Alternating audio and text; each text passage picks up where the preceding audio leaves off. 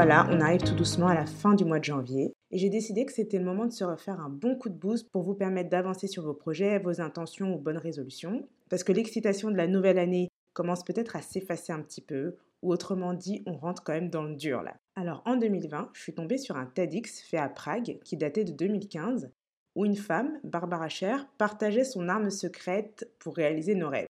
Je me suis dit, hmm, intéressant. Et en fait, elle commence en disant que l'état d'esprit positif, c'est pas son truc. Là, je me dis, ok, mais je vais écouter quand même en gardant l'esprit ouvert. Et elle continue et elle fait une démonstration qui permet de comprendre que pour elle, ce qui nous empêche de vraiment réaliser nos rêves, ce n'est pas un état d'esprit merdique, pour parler simplement, mais vraiment notre isolement. Et là, pour le coup, ça m'embarque et elle a toute mon attention. Et elle explique que quand elle avait 36 ans, elle voulait plus pour sa vie, et le truc à la mode à l'époque, c'était la pensée positive. Et elle a essayé et ça n'a pas marché. En vrai, clairement, elle n'adhérait pas du tout au concept, c'était un peu trop perché pour elle. En tout cas, à l'époque, elle prend un boulot où elle mène un groupe de rencontres, une initiative que les psychiatres avaient pris dans les programmes anti-drogue pour que les gens puissent extérioriser leur colère et se sentir mieux. Donc en fait, elle mène ces groupes tous les jours. Et dans l'un des groupes, il y a un participant qui est super hostile, que personne n'aime. Il s'appelle Ronnie. Elle dit même que quand il y a des personnes qui n'avaient pas exprimé leurs émotions, elle se servait de Ronnie pour qu'elle puisse déverser leur venin, parce qu'il y avait vraiment quelque chose d'antipathique chez lui qui permettait aux gens d'accéder à leur colère. Donc vraiment incroyable. Et en fait, ce Ronnie, il venait dans les sessions et disait toujours que tout allait bien pour lui. Et le groupe a fini par se dire que pour lui, en fait, c'était juste l'occasion de se sociabiliser, d'être avec des gens, mais qu'il n'avait pas envie de partager, en fait.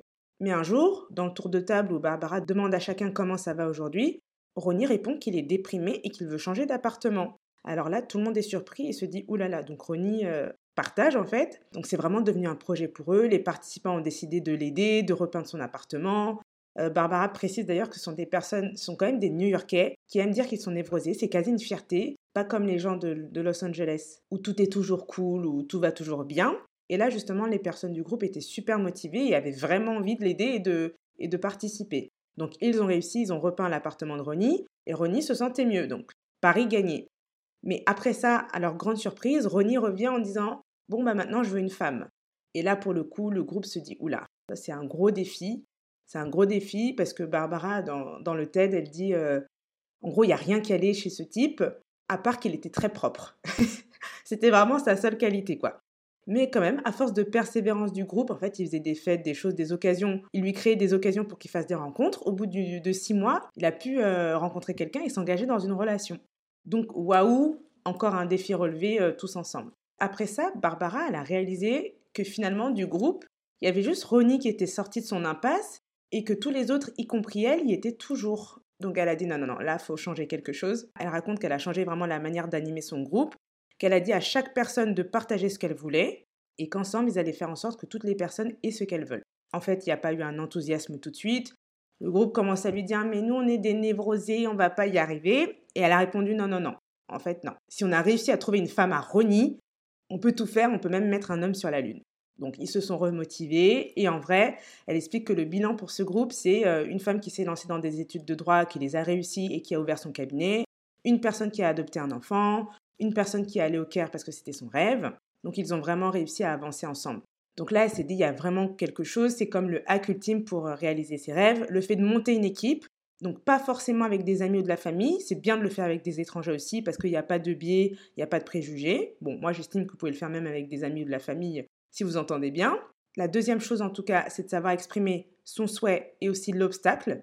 Donc de savoir dire ce que vous voulez et aussi ce qui vous empêche d'avoir ce que vous voulez et d'être très clair justement là-dessus pour déclencher dans le groupe la tendance humaine à vouloir résoudre les problèmes. Du coup, elle a créé un workshop par rapport à ça pour aider les gens à créer des success teams et du coup à leur permettre de réaliser leurs projets.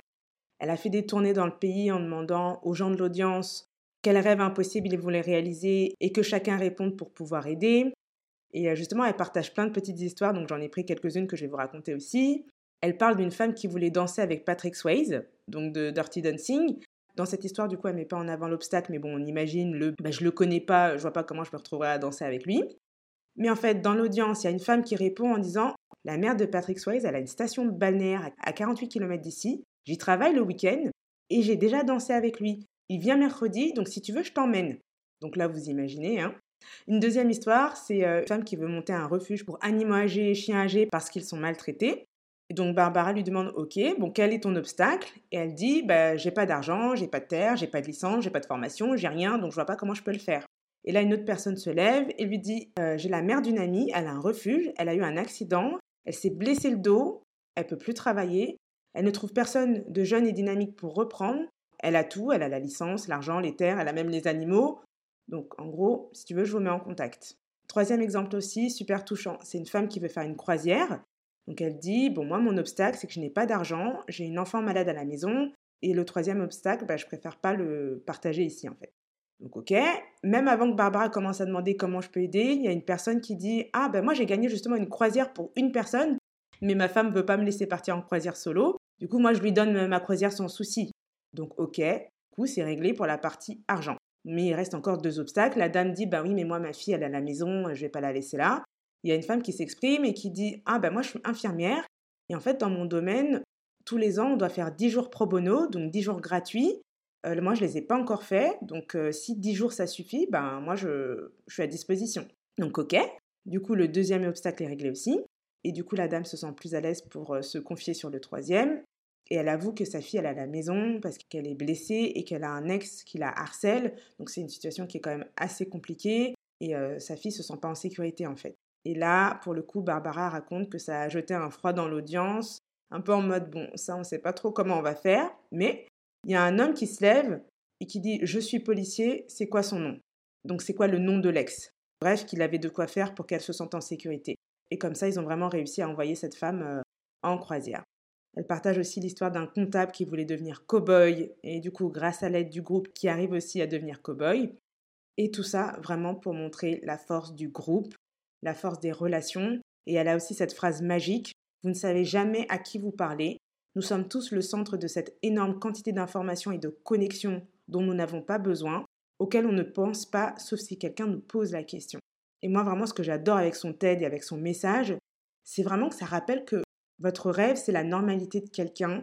Donc ça veut dire aussi que votre vie actuelle, c'est peut-être le rêve de quelqu'un, c'est comme le fait de se dire qu'à nous tous, on peut réaliser les rêves de tout le monde. Et c'est quand même incroyable si on se voit comme un réseau comme ça, un réseau de soutien vraiment au niveau global. Surtout avec les médias qu'on a aujourd'hui, on peut vraiment le faire à grande échelle et c'est quand même assez incroyable. Donc c'est une belle opportunité à prendre.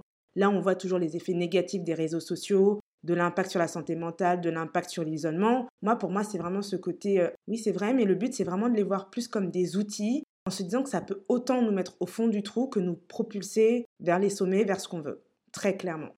Donc voilà, c'était mon petit mémo euh, réseaux sociaux.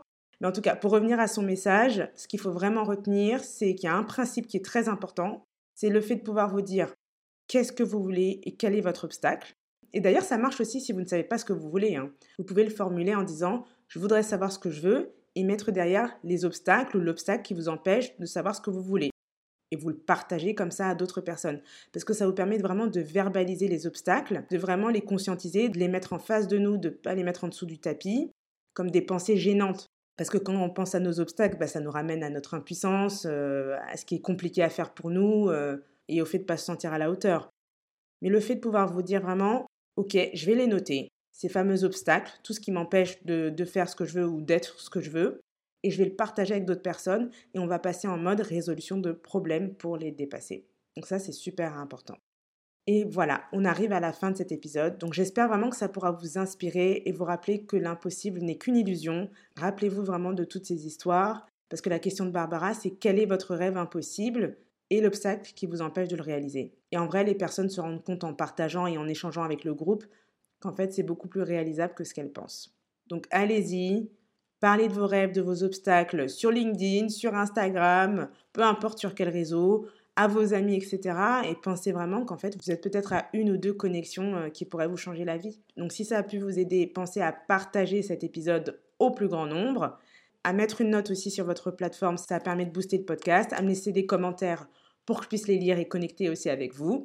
Et je vous rappelle cette phrase de Barbara, vous ne savez jamais à qui vous parlez, nous sommes tous le centre d'une énorme quantité d'informations et de connexions dont nous n'avons pas besoin, auxquelles nous ne pensons pas, sauf si quelqu'un nous pose la question. À vendredi prochain, à bientôt